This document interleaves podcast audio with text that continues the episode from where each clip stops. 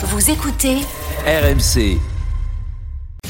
RMC, la solution conso. Et même des astuces, des solutions. Tous les matins, des bons plans avec Géraldine. Euh, ce matin, tu nous expliques que c'est le moment d'acheter des produits d'hygiène et d'entretien. Eh ben oui, c'est le moment parce qu'il y a des méga promos dans tous les supermarchés.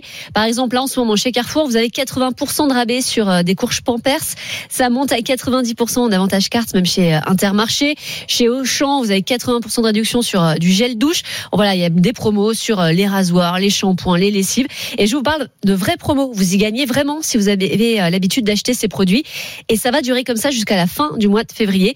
La raison, elle est très simple. À partir du 1er mars, il ne sera plus possible de faire ces méga promos sur tout ce qui est hygiène, entretien et beauté.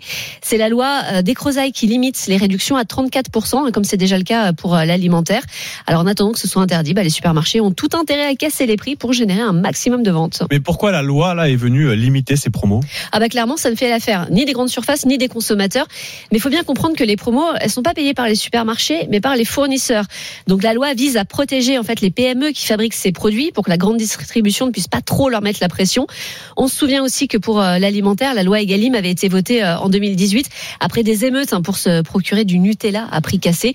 Alors n'empêche que la limitation des promos, elle tombe assez mal hein, parce que là, on a l'inflation des prix, Euh, les prix qui ont flambé de 25% pour le rayon entretien, 15% pour le euh, hygiène.